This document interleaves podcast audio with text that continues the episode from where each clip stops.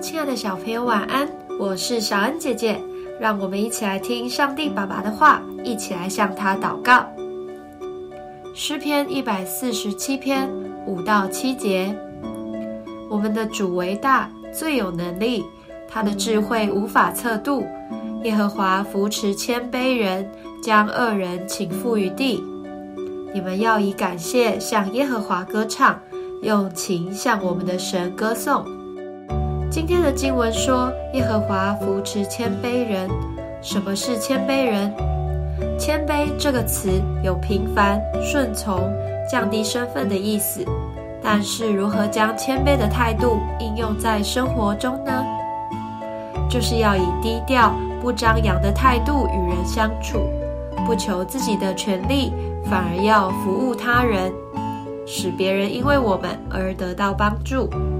当我们在家里可以参与家事工作，分担父母的辛劳；在学校帮老师收作业，主动维护教室整洁，这些都是谦卑的表现。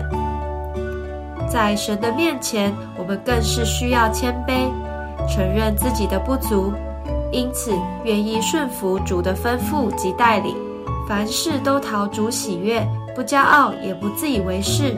这样主就会帮助我们哦。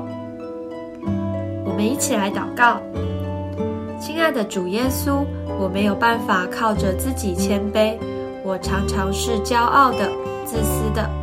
求你帮助我做一个谦卑并乐意帮助人的人，学习不只看到自己的需要，也顾到别人。